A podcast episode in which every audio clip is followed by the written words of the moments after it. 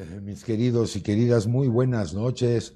Los saludo con muchísimo gusto, feliz de la vida de recibirlos en esta emisión número 4 de esta segunda temporada de Angio TV. Yo soy el doctor Carlos Esquivel Acroa, agradeciendo como siempre el favor y el privilegio de su atención y muy contentos de que nos acompañen hoy, una noche ciertamente lluviosa aquí en la Ciudad de México, pero con mucho gusto y con mucho entusiasmo de recibirlos hoy con este programa maravilloso que versa todo sobre las arteriopatías degenerativas. Así es que yo los invito para que se queden con nosotros esta hora de programa. Se va a poner muy bueno. Esto comienza ya y se llama Angio TV.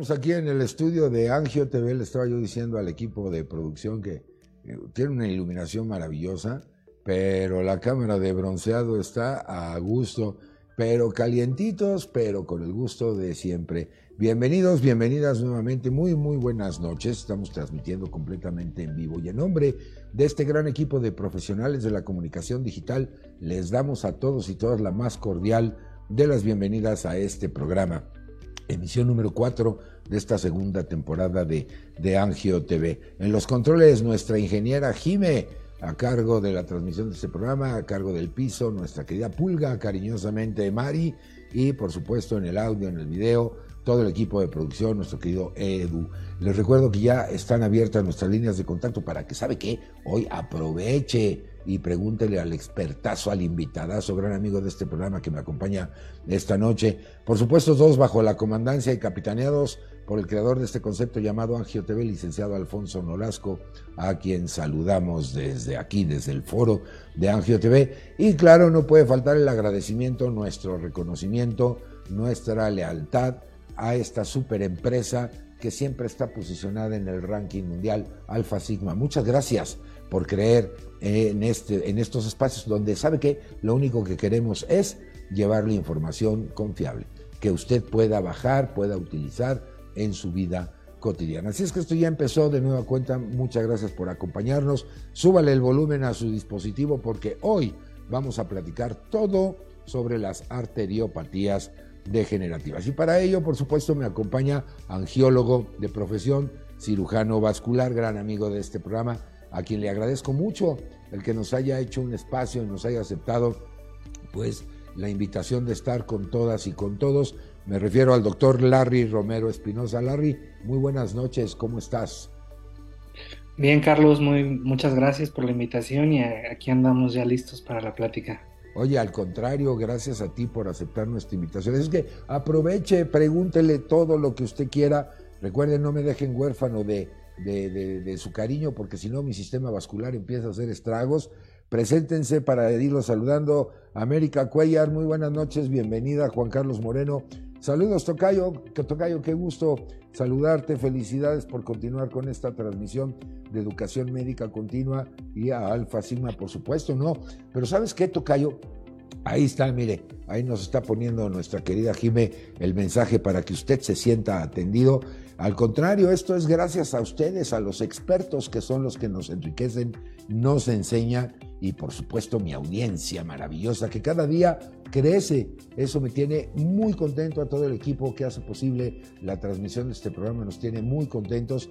Yo les sugiero, les pido, por favor, ayúdenos a compartir este material que es relevante para aquella persona que no puede ver la transmisión. Bueno, puede ver después el video que queda grabado ahí en la página eh, oficial de Angio TV. Si usted va rumbo a casa, mucho cuidado. Si sigue trabajando en la oficina, sintonícenos en cualquier dispositivo eh, digital. Ah, porque ya me cambiaron la cámara. Ah, ah, ya ahora sí, acá ya tengo. Y si usted ya está en casita, pues mire, una buena taza de café o la bebida de su preferencia, porque vamos a aprender muchísimo con el doctor Larry Romero. Larry, ¿qué te parece si empezamos por el principio? Cuéntamelo todo. ¿Qué es una arteriopatía? Cómo se, cómo se presenta y etcétera. Pues bueno, el, tema que estamos aquí tratando es el de arteriopatías eh, degenerativas.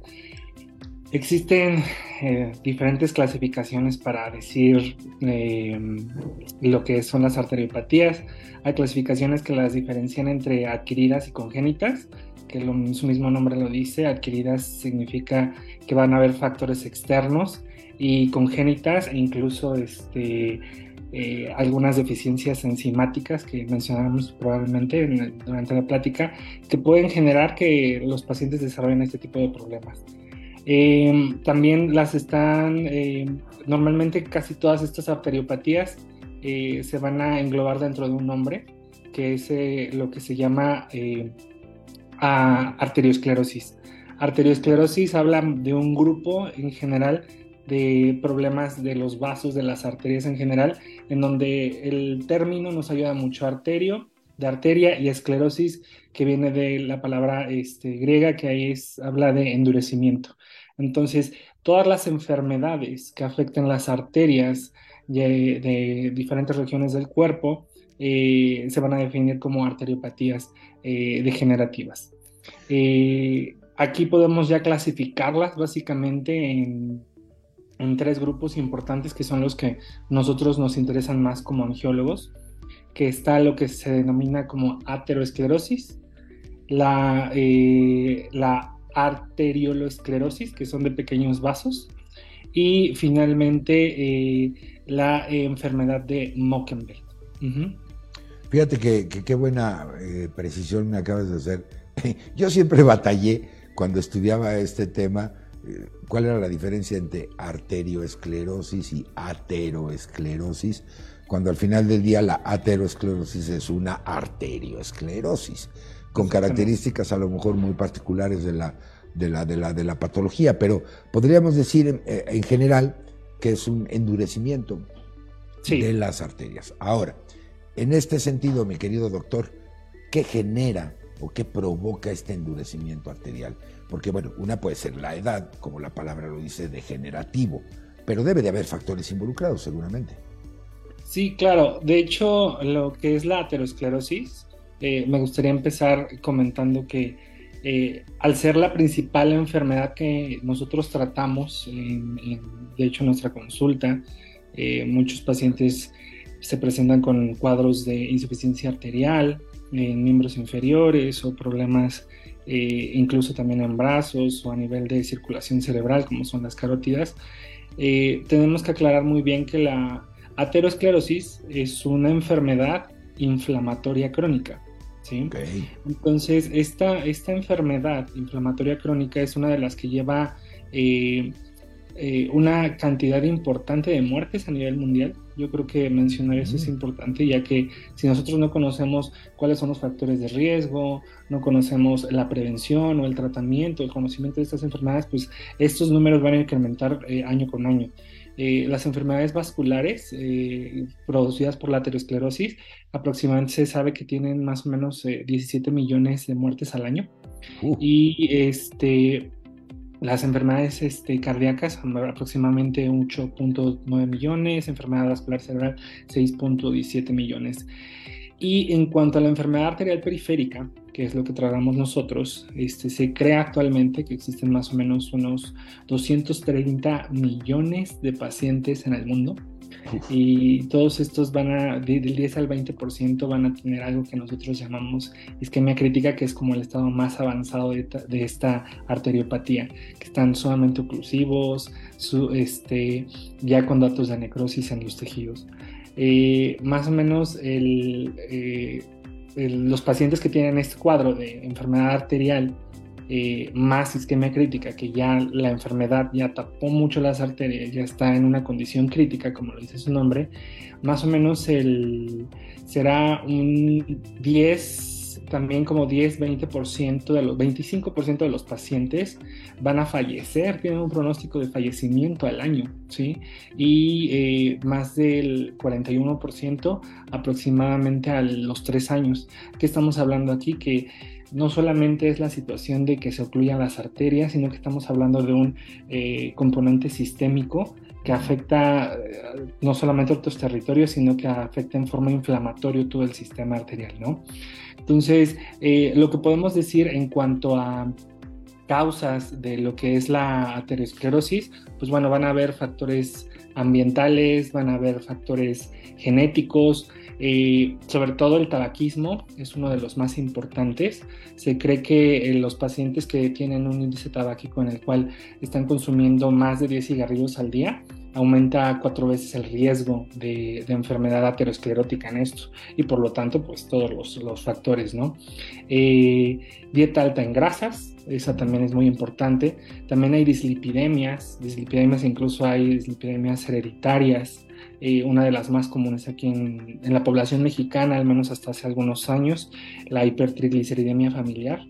Entonces, eh, estos factores ambientales y genéticos conjugados, además del género que es más frecuente en hombres, eh, la diabetes, la hipertensión y situaciones ya un poquito más específicas como la hiperhomocisteinemia, este, todas en conjunto van a hacer y desarrollar el fenómeno de aterosclerosis, que también ahorita vamos a explicar en qué consiste. Oye, con los números que, que nos acabas de compartir, bueno, pues esto ya es un problema de salud pública.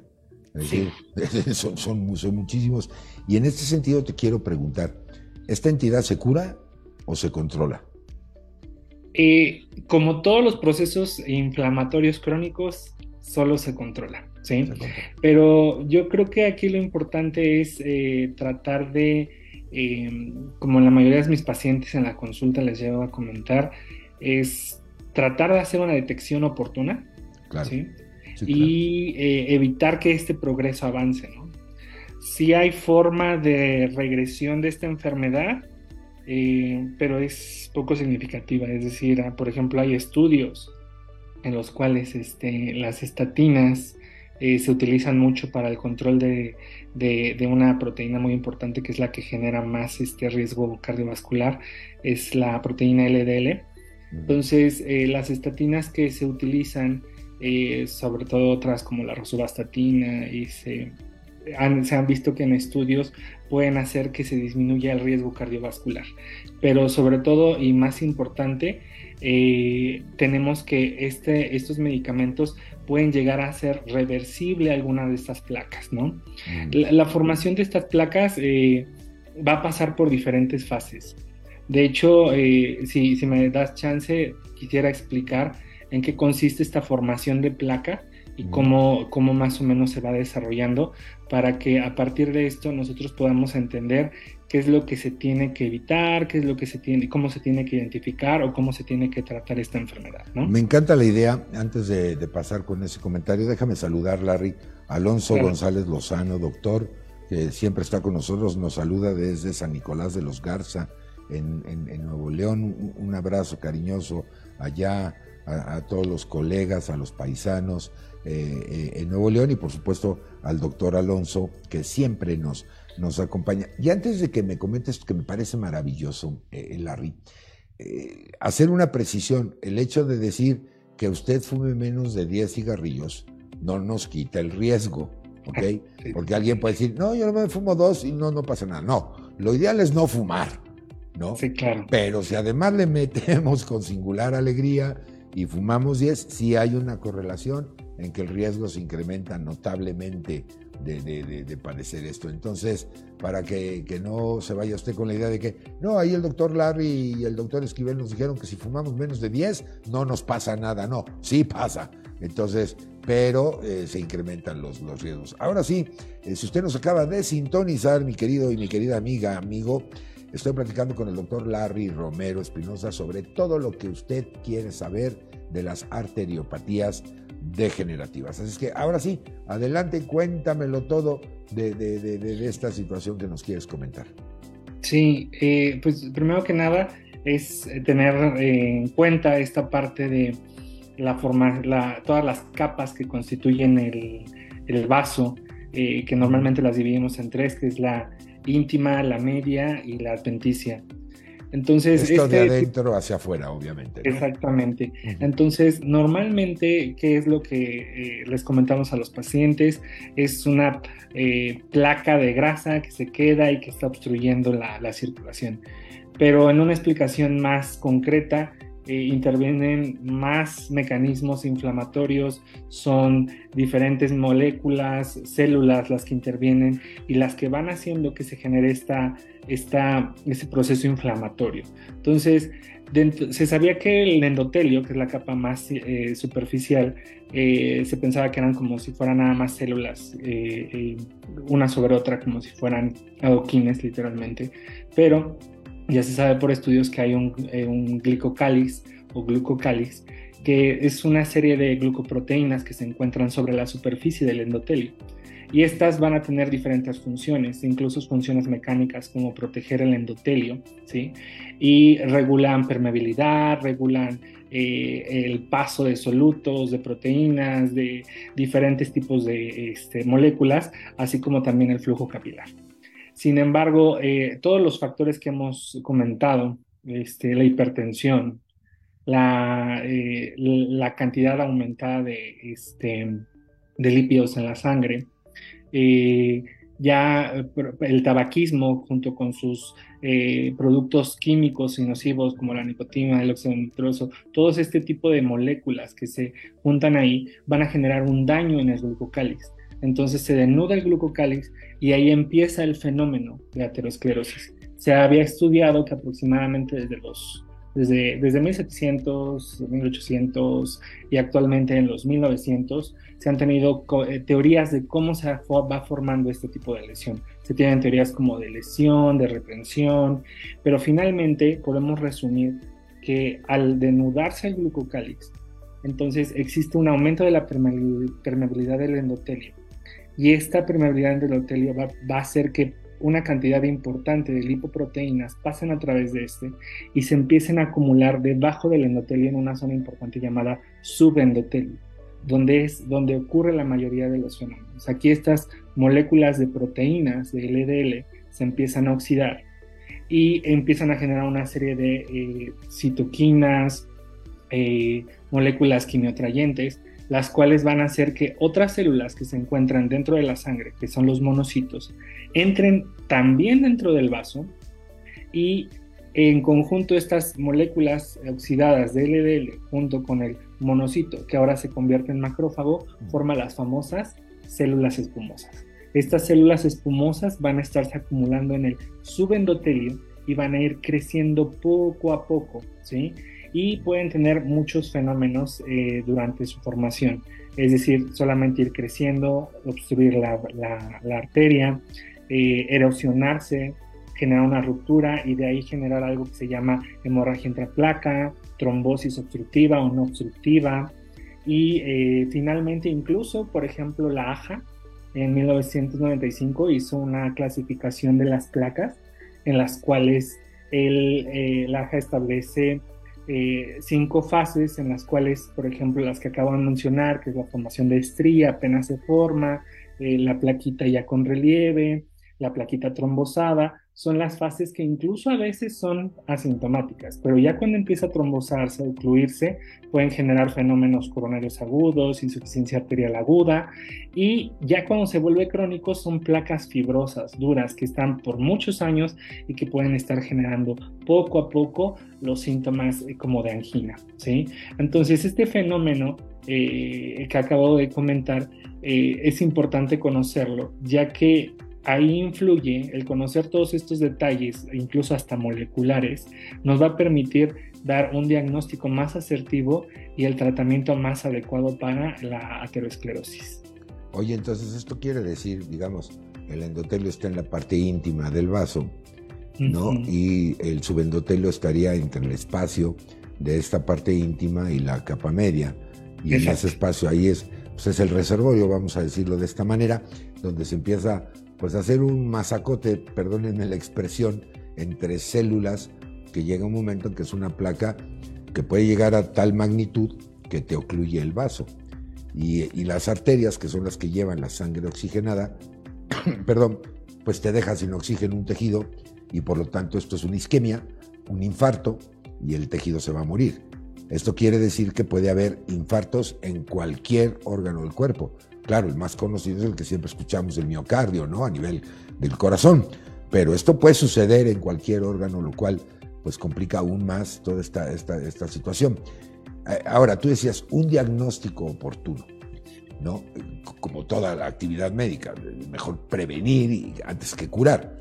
Pero, ¿cuál es la señal de alarma, Larry, para que en un momento dado estemos a tiempo de tener un diagnóstico a tiempo? ¿Qué, qué signos o qué síntomas son los que nuestra audiencia debe decir? Es hora de ir al angiólogo porque a lo mejor tengo una arteriopatía.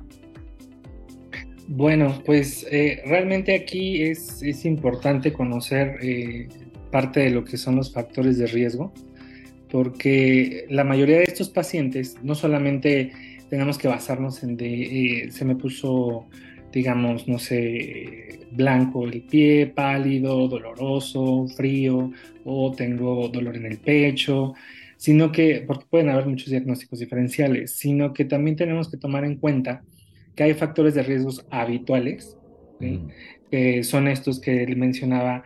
Si el paciente es diabético, por ejemplo, y no has controlado, el paciente es hipertenso, el paciente tiene eh, problemas de colesterol, dislipidemias, triglicéridos, el paciente fuma, ¿sí?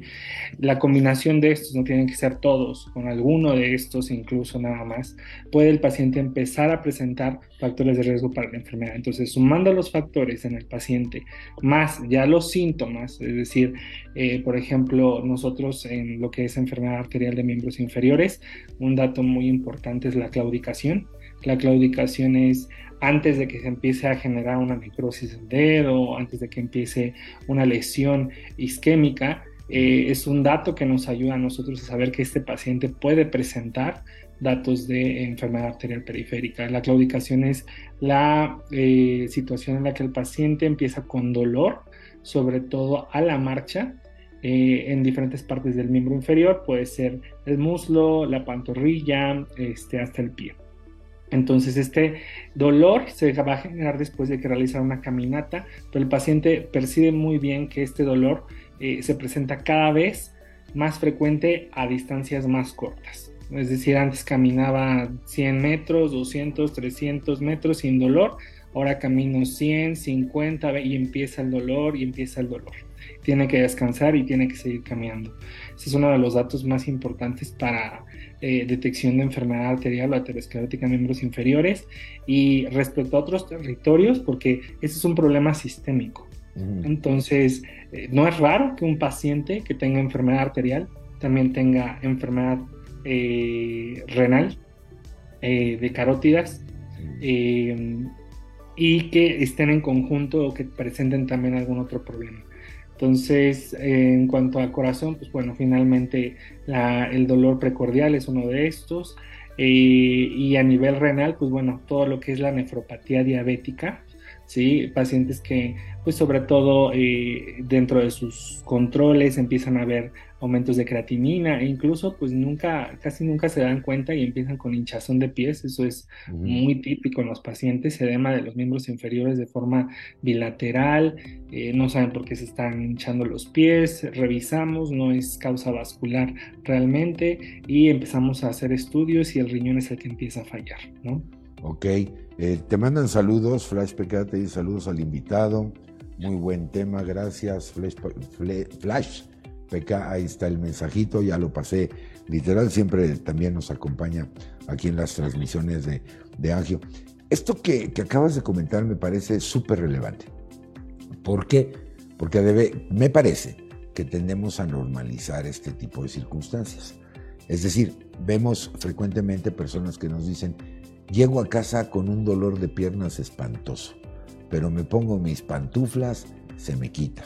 Caminé o estuve todo el día parado y me dolían las pantorrillas. Y, todo esto puede ser que estuviera involucrado el, sistema vascular. Yo creo que en este sentido, Larry, no sé si, si tú estés de acuerdo, pero creo que la recomendación sería hacerse revisar por el angiólogo, ¿no? Sí, sí, no, es, definitivo que siempre cuando nosotros tengamos este, este tipo de signos en, miembros inferiores, eh, aunque a veces pues uno va a acudir al médico internista, al médico de cabecera, que a veces ni siquiera es especialista en, medicina interna, de repente al médico que tenga uno más confianza, pero algo que sí hay que llevarnos al menos de esta plática es que eh, siempre que existan datos que hablen de problemas de circulación como hinchazón, dolor persistente al caminar, incluso dolor en las noches, ¿sí? un dolor en las piernas que incluso puede llegar a despertar a los pacientes, y ya propiamente lesiones en los pies que no cicatrizan, eh, y, o, este, incluso lesiones que no cicatrizan y duelen todo el tiempo y no se quitan ni con analgésicos, eh, son datos que invitan al paciente a no, ya no puedo seguir con este tratamiento del médico general, tengo que acudir con un médico especialista, sobre todo eh, realizar un diagnóstico adecuado de, este, de, la enfermedad arterial y que actualmente nosotros utilizamos lo que es el ultrasonido Doppler. Sí, y también el índice, ¿no? Tobillo-brazo puede ser otra alternativa que ayuda mucho. Sí, de hecho, eso respecto al índice de tobillo-brazo, pues bueno, mm, yo me, gustaría hablarlo un poquito más adelante. Sí, claro. Porque este, hay otro tipo de arteriopatía. Más está lo que es la aterosclerosis, que es la forma generalizada eh, de, estas placas en todo el, sistema arterial. También está eh, la arterio, este, arterioloesclerosis, que son como los vasitos. pequeños vasos. Y está la de Mockenberg, que le conocen también como calcinosis de la media. Mm. Y esa calcinosis de la media eh, es una arteriopatía degenerativa, igual que la enfermedad arteriosclerótica. Mm. Se pueden dar al mismo tiempo en los pacientes, pero de hecho esta es la que va a hacer que los índices tobillo-brazo mm. sean eh, falsos negativos en los pacientes que sí tienen enfermedad arterial. De hecho, se sabe que, por ejemplo, los pacientes eh, que tienen enfermedad arterial aterosclerótica junto con esto que le vamos a llamar MAC o calcinosis de la media. media. Este, por ejemplo, hay un estudio bien interesante que dice que más o menos eh, se hicieron, se revisaron 100.000 pacientes, más o menos 1.150 pacientes.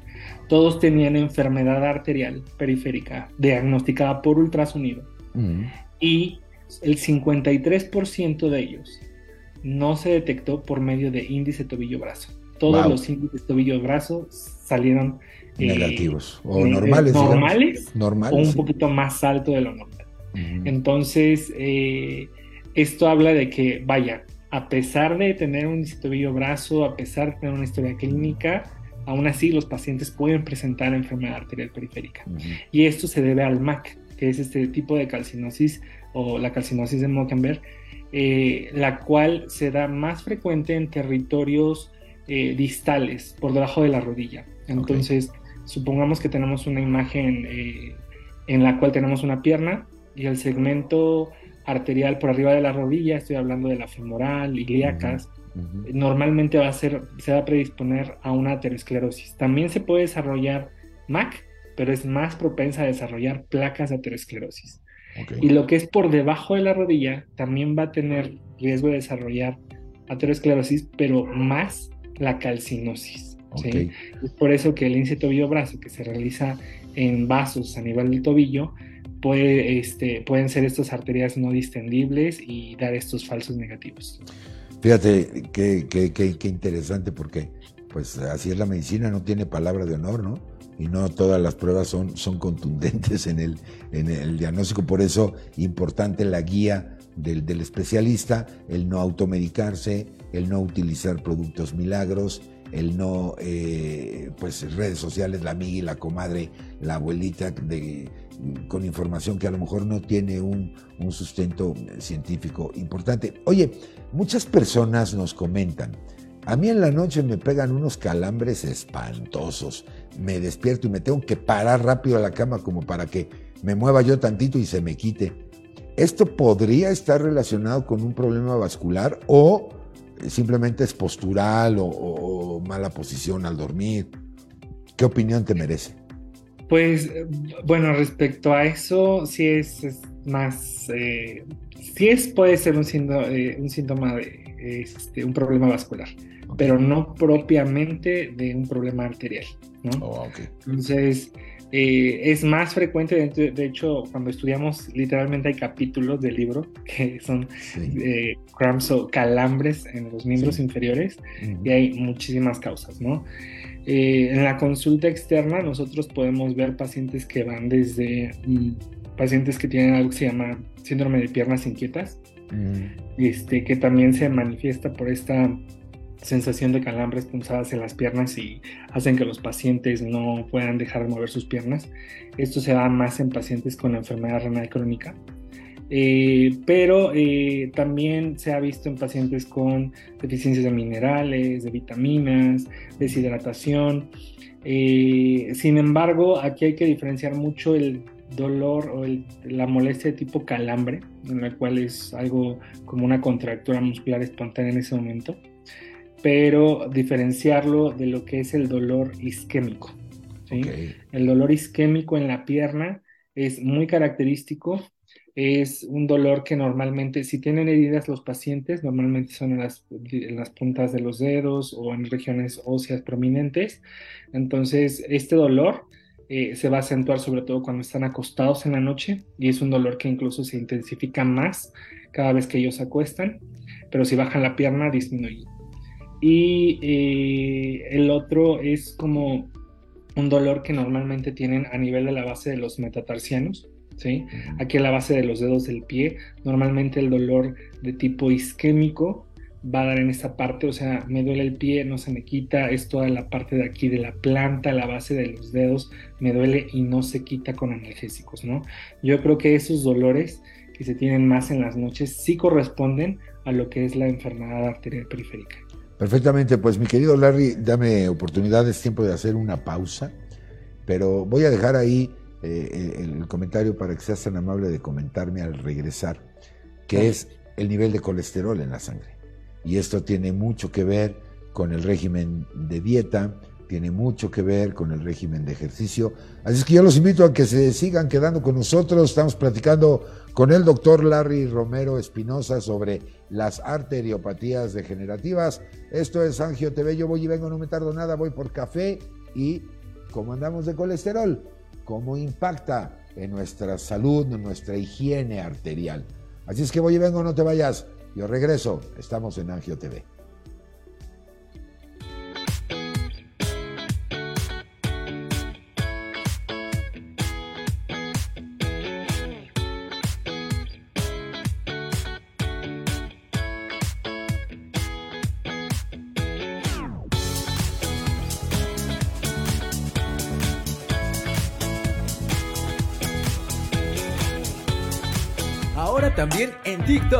Angio TV. Escanea este código QR y mantente al día con más información sobre angiología, cirugía vascular y endovascular, de la mano de nuestros especialistas. Ahí nos vemos.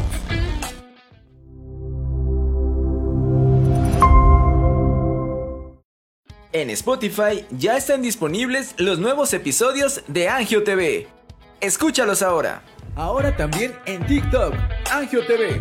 Escanea este código QR y mantente al día con más información sobre angiología, cirugía vascular y endovascular, de la mano de nuestros especialistas.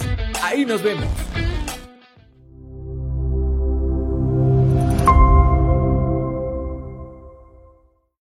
En Spotify ya están disponibles los nuevos episodios de Angio TV. Escúchalos ahora. Ahora también en TikTok, Angio TV.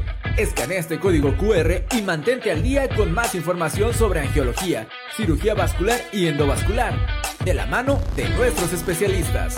Ahí nos vemos.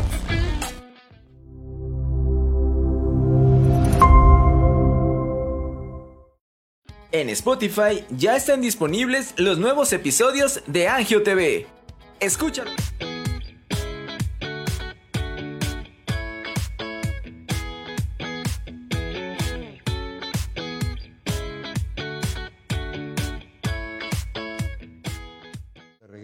Después de esta brevísima pausa aquí en Angio TV. Comuníquense con nosotros, ya están nuestras redes de contacto y además también déjenme decirles, ya estamos en TikTok, también ya estamos en Spotify, ahí pueden eh, escucharnos en todos los nuevos episodios, todas las transmisiones que estamos haciendo en Angio TV, además por supuesto de, de las páginas oficiales del propio programa para que usted, si ya no pudo verlo en vivo, o no se pudo quedar porque hay que atender otros asuntos, bueno, pues después con calmita pueden ustedes acceder a estas páginas y ahí podrán encontrar los, los programas. Estoy platicando con el doctor Larry Romero Espinosa sobre las arteriopatías y nos fuimos a la pausa, mi querido Larry. Yo creo que el dolor de cabeza de todos, ¿no?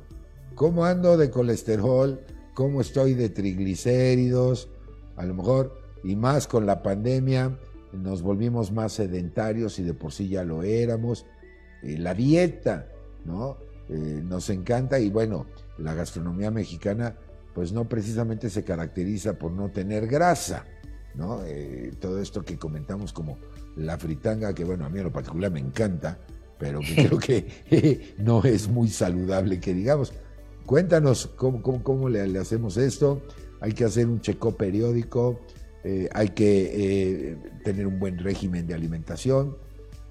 Cuéntamelo todo.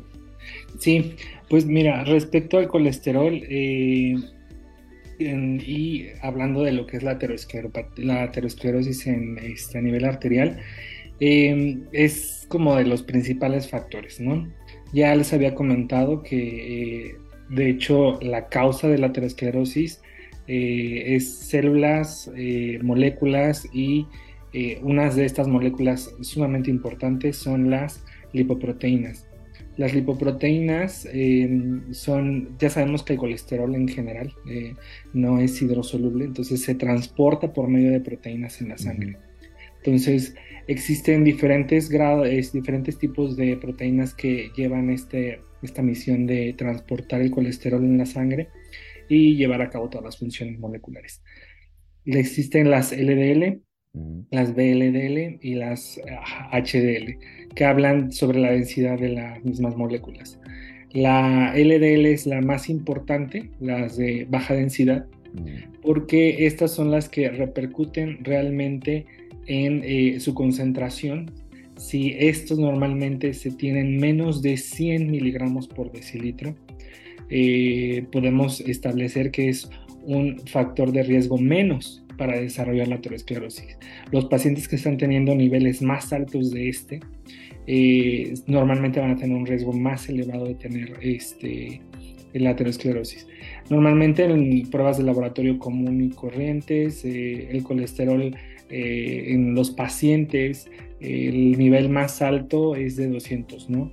Pero para pacientes que ya tienen este cierto, ciertos factores cardiovasculares o antecedentes de, eventos cardiovasculares, este nivel tiene que ser menor a 135, de hecho, para poder tener una reducción hasta del 44%. Si no se tiene ese control estricto, no, no se va a lograr. Parte de lo que comentabas es la dieta, ¿sí? la dieta es sumamente importante el ejercicio para la este, el control de este tipo de problemas, eh, pero eh, ya una, una primera línea de base y yo creo que es que los pacientes no le tengan miedo a esto es el consumir medicamentos para controlar el colesterol algo que nos enfrentamos mucho en la consulta es que los pacientes al menos nosotros como cirujanos vasculares pedimos muchas veces un perfil de lípidos, este, biometría hemática, química sanguínea, hemoglobina glucosilada para saber cómo está metabólicamente nuestro paciente y eh, les decimos pues va a empezar medicamento para la dislipidemia que tiene, que no sabía que tenía y el paciente sí, pero con dieta y yo creo que la bajo. No, ya los pacientes Normalmente ya, ya se sabe que la primera línea de tratamiento para la dislipidemia de estos pacientes con riesgo de aterosclerosis alto este, son las terapias de estatinas. Se pueden dar terapias de estatinas intensivas para lograr estos niveles y si no pasar a otros medicamentos como el cetinib y medicamentos todavía más fuertes para controlar esto, ¿no? Y al llegar a este punto, quiero recordar también que eh, no solamente el control de la dislipidemia es importante, sino el control del problema de la diabetes, que es muy asociado a esto. Los pacientes que están con hemoglobinas glucosiladas eh, que tienen más de 7, entonces tienen un, riesgo muy alto de desarrollar un problema cardiovascular. Entonces por eso el estricto control de la hemoglobina, de la glucosa y tener hemoglobinas glucosiladas menores de 7 es muy sumamente importante. La suspensión del tabaquismo, igual. La suspensión del tabaquismo, eh, sobre todo porque el efecto del tabaco a nivel de las arterias, si recordamos el fenómeno que habíamos comentado de cómo se, desarrolla la aterosclerosis, el tabaquismo tiene eh, un fenómeno en el cual genera vasoconstricción dentro de los vasos, eh, genera una lesión endotelial, ¿sí? Y es un fenómeno más mecánico. Entonces esa vasoconstricción genera cierto daño dentro del endotelio, lo hace incluso un poquito más rígido.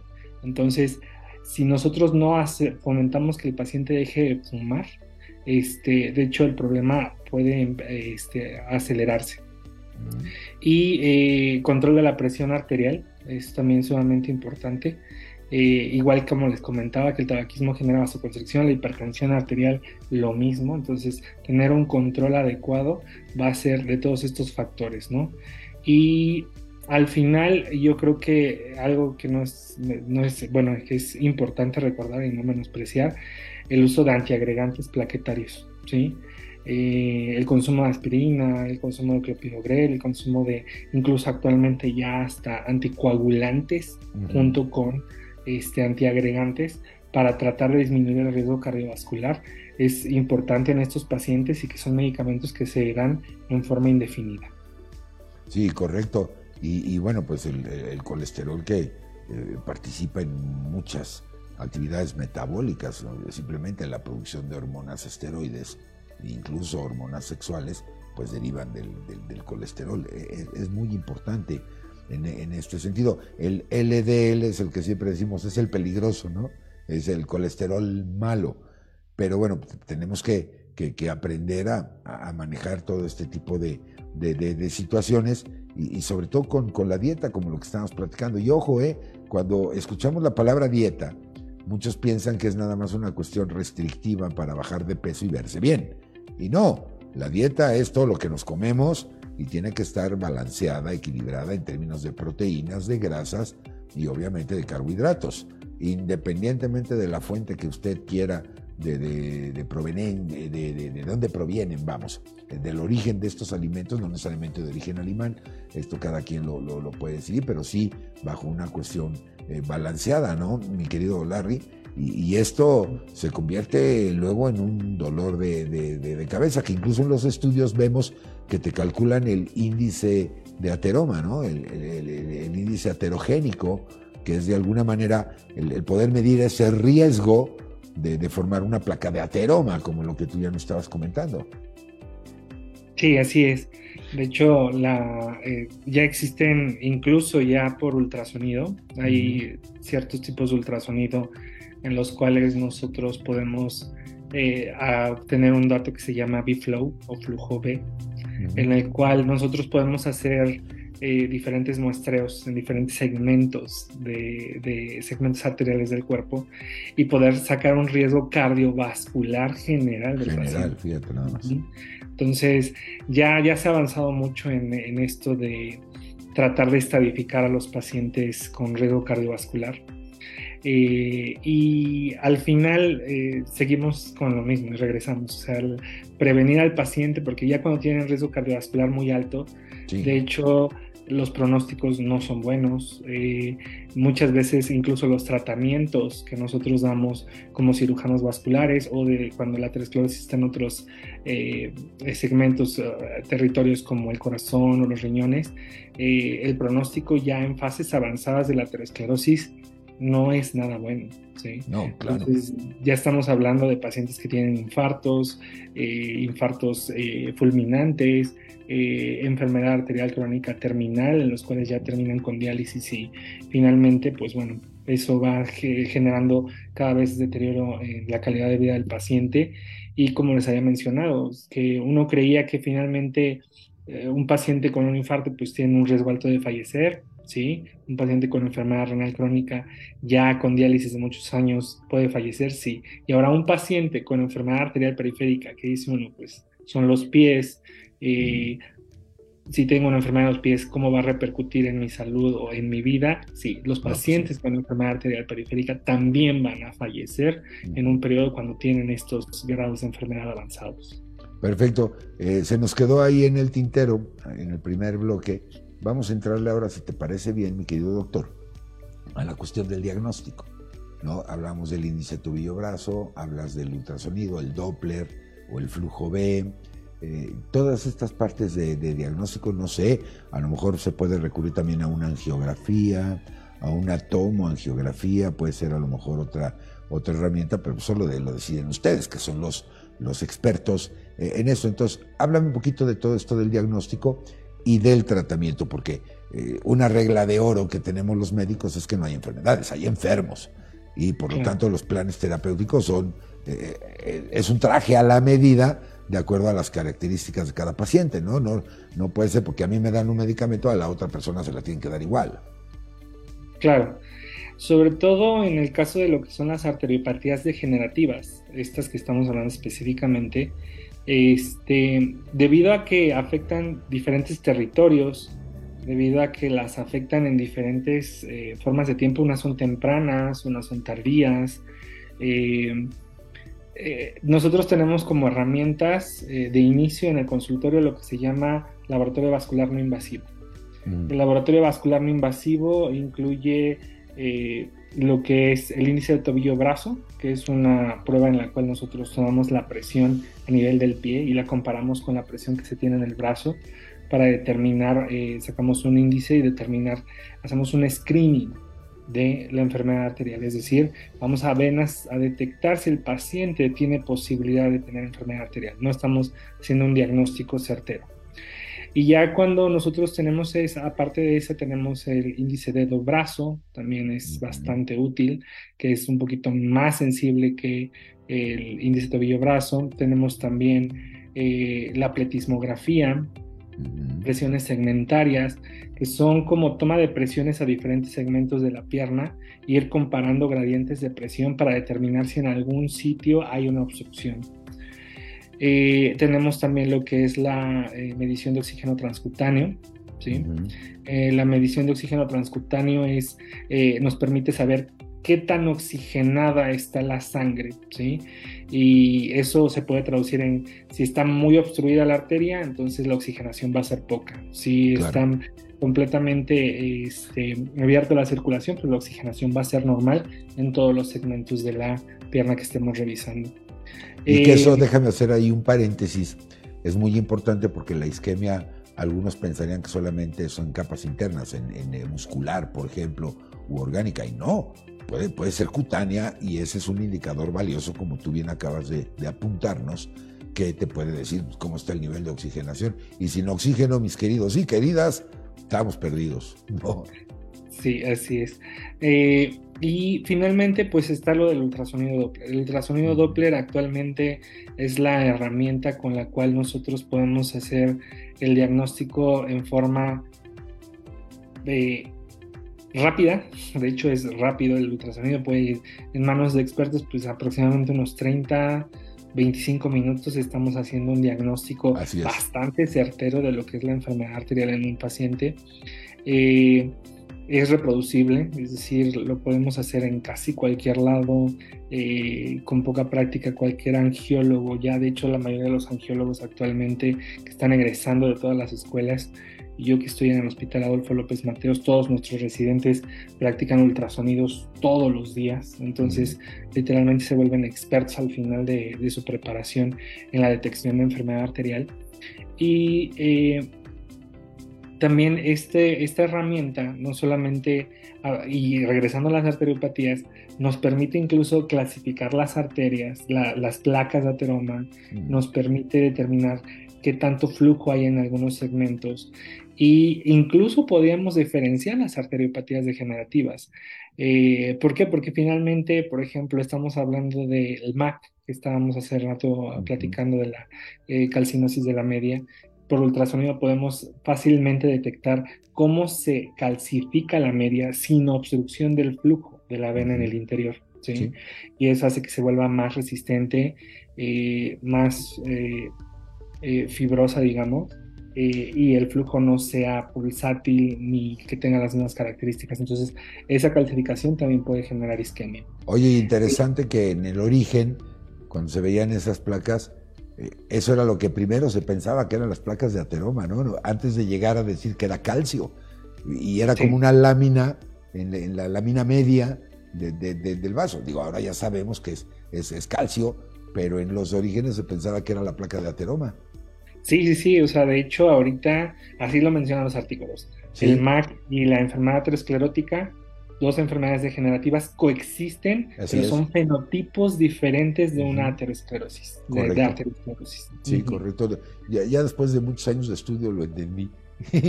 pero, al principio decía atero, calcio, ¿no? Aterosclerosis es calcio, arterioesclerosis es grasa, ¿no? Básicamente.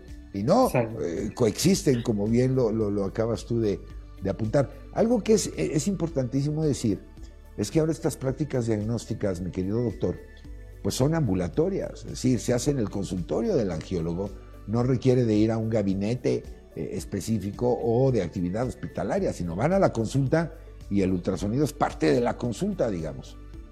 Sí, de hecho, eh, actualmente es parte del protocolo inicial de un paciente con sospecha de enfermedad arterial realizar un ultrasonido Doppler.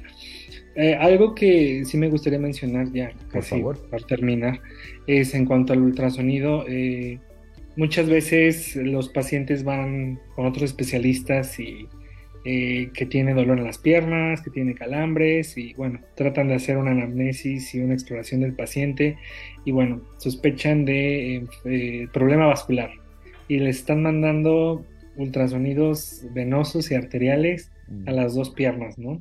Entonces, ahí sí me gustaría como eh, tratar de incluso para la gente que nos ve, sean angiólogos, o sean pacientes, o sean de otras especialidades, el ultrasonido siempre tiene que ir dirigido, dirigido a la sospecha de la enfermedad. No podemos pedir ultrasonidos de todo, las piernas, las dos, y arteriol y venoso para ver qué encontramos.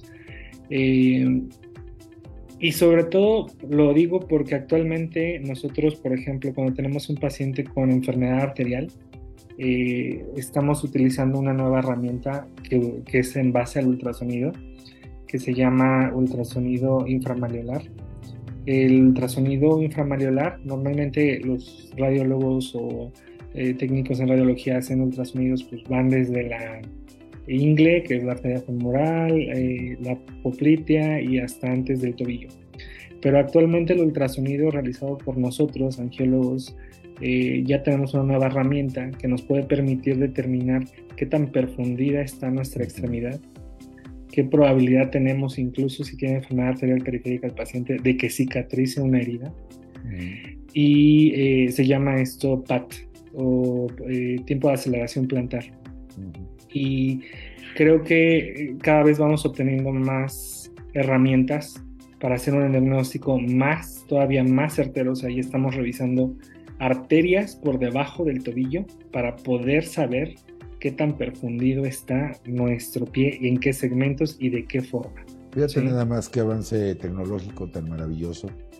Y yo creo que es importante también reflexionar que, mire, no es de que alguien sepa hacer un ultrasonido o sepa manejar la botonología del equipo, porque estas técnicas de diagnóstico son operador dependiente. Es decir, si tenemos un imagenólogo que simplemente sabe operar un equipo de ultrasonido, difícilmente, con todo respeto, va a poder emitir un diagnóstico que le corresponde al experto. En este sentido es el angiólogo. Entonces el angiólogo tiene las dos cachuchas, valga la expresión. Sabe operar su equipo, pero además sabe interpretar lo que está viendo a través de su equipo. Y esto es una situación bien importante. Si usted sospecha de un problema vascular o como decimos de manera cotidiana, e-, es que padezco de la circulación, la disciplina médica que lo tiene que ver es el angiólogo, no hay más, el angiólogo cirujano vascular. Y esto me parece que es importante enfatizarlo, Larry, porque de repente vemos que alguien pues, sabe operar un equipo de ultrasonido y pues yo creo que usted tiene una insuficiencia arterial periférica y cuidado con un diagnóstico de ese tamaño, ¿no? Sí, así es. Y la verdad es que eh, nosotros cuando tenemos estos pacientes, eh, a veces incluso no es siempre, o sea, obviamente siempre les tenemos que hacer el ultrasonido completo de toda la pierna, pero con un estudio inframaliolar utilizando un ultrasonido, un estudio en consultorio, algo que toma unos 35 minutos, 30 minutos hacerlo, podemos saber de qué, qué tan profundidad está la pierna y eso me parece un avance muy importante en cuanto a diagnóstico no invasivo para los pacientes y pues bueno, también tenemos todo lo invasivo que es arteriografías, eh, tomografía, resonancia magnética, que finalmente son estudios que nos van a ayudar incluso más a lo que es la planeación y el tratamiento de esta enfermedad eh, que es la aterosclerosis sistémica. Bueno, pues ahí está ya toda la, información al, respecto. Agradecerte como siempre tu participación, mi querido doctor. Tus datos de contacto para que nuestra eh, querida audiencia, si te quiere consultar, se quiere asesorar, ¿dónde te ubican, dónde te localizan, por favor? Sí, estoy en el, bueno, normalmente laboro en el Hospital San Angelino Universidad, okay. Eh, aquí en Ciudad de México y este en el consultorio 831. Ahí andamos todos. Está ahí en Avenida Universidad y Churubusco, ¿no? Exactamente. Eh, exactamente, ahí, ahí está. Entonces el doctor eh, Larry Romero Espinosa para que lo asesore. Reflexión final, mi querido doctor, eh, recomendaciones eh, con el tema que abordamos esta noche. Ahí están sus datos de contacto, mire usted, tome nota ahí en la, en la, en la, pantalla. Pues eh, ahorita, pues finalmente es este que nosotros como angiólogos podamos saber bien, o sea, ya es bien conocida la aterosclerosis, todo el mundo la maneja, muchas especialidades, pero específicamente nosotros como angiólogos tenemos que tener un conocimiento eh, sumamente profundo de la enfermedad, desde cómo se origina, cómo se trata, cuáles son los nuevos tratamientos, cuáles son las nuevas tecnologías para un diagnóstico más preciso, para poder nosotros ofrecer cada vez mejores opciones a los pacientes, porque esta enfermedad se está volviendo una pandemia, literalmente. Entonces, nosotros no nos volvemos enérgicos en la prevención eh, y precisos en el tratamiento, no vamos a ver cambios este, importantes en la evolución natural de esta enfermedad. Sí, por supuesto, y además creo que algo de lo que no tenemos que sentirnos orgullosos son esos primeros lugares que ocupa nuestro país en obesidad, perdón, y todo este tipo de cosas. Así es que, pues ahí está la recomendación, ahí están los datos de contacto nuevamente del doctor Larry Romero Espinosa para que usted lo consulte, se asesore con él. Y bueno, mi querido Larry, pues ya nos vamos. Muchísimas gracias por haber aceptado nuestra invitación. Ha sido maravilloso todo el recorrido que nos diste sobre las arteriopatías degenerativas. Es un problema importante que no podemos dejar de pues, perderlo de vista y sobre todo ahí está la recomendación, prevenir, prevenir, prevenir. Hay que cuidarse, hay que ir al médico periódicamente. Es mejor que le digan a usted no tiene nada a que de repente lleguemos y nos demos una sorpresa espantosa, eh, catastrófica, espeluznante. Entonces, pues mejor eh, llevarla tranquila y afortunadamente contamos con especialistas, al menos en la angiología y la cirugía vascular del nivel de mi invitado de esta noche, que es el doctor Larry Romero Espinosa. Larry, muchísimas gracias por habernos acompañado, gracias a ustedes por el privilegio de su atención. Y bueno, pues en nombre de este equipo de profesionales de la comunicación digital les queremos agradecer el que nos hayan acompañado. Ahí te mandan decir ya Iván Solís Sánchez, excelente plática. Muchas gracias y saludos a todos. Al contrario, Iván, gracias a ti por acompañarnos. A todos ustedes, aquí hay información relevante, información muy importante. Y bueno, decirles, si les gusta la gastroenterología, pues mañana, mañana precisamente también por cortesía de Alfa Sigma, toca Gastro TV. Así es que los invitamos cordialmente para que nos acompañen ahora a, aprender de otro sistema de tubos, que es el, tracto gastrointestinal, y precisamente Gastro TV en punto de las, de las 8 de la noche también para que nos acompañen y sigamos aprendiendo sobre esta maravillosa situación que es prevenir y cuidar nuestra salud. Así es que muchísimas gracias Alfa Sigma, licenciado Alfonso Nolasco y a todo este maravilloso staff que me han puesto una tostada el día de hoy, una bronceada aquí maravillosa, pero eso me motiva y me entusiasma más para para seguir con, con, ustedes. Yo los espero entonces mañana en punto de las 8 y también en próximas transmisiones de Angio TV. Ayúdenos, por favor, a invitar a sus amigos, a sus contactos, a sus familiares a compartir todo este material que nos parece puede ser de importancia para el resto de las personas. Así es que pásela muy bien, mi recomendación final, sea usted feliz, disfrute de su noche, ya no está lloviendo y bueno, pues como siempre les digo, que mi Dios me los bendiga hoy y siempre. Yo soy el doctor Carlos Esquivel Acroa, agradeciendo por supuesto el favor de su atención. Yo los espero en una transmisión más de este su programa. Esto fue Angio TV. Nos vemos, muy buenas noches, hasta la próxima.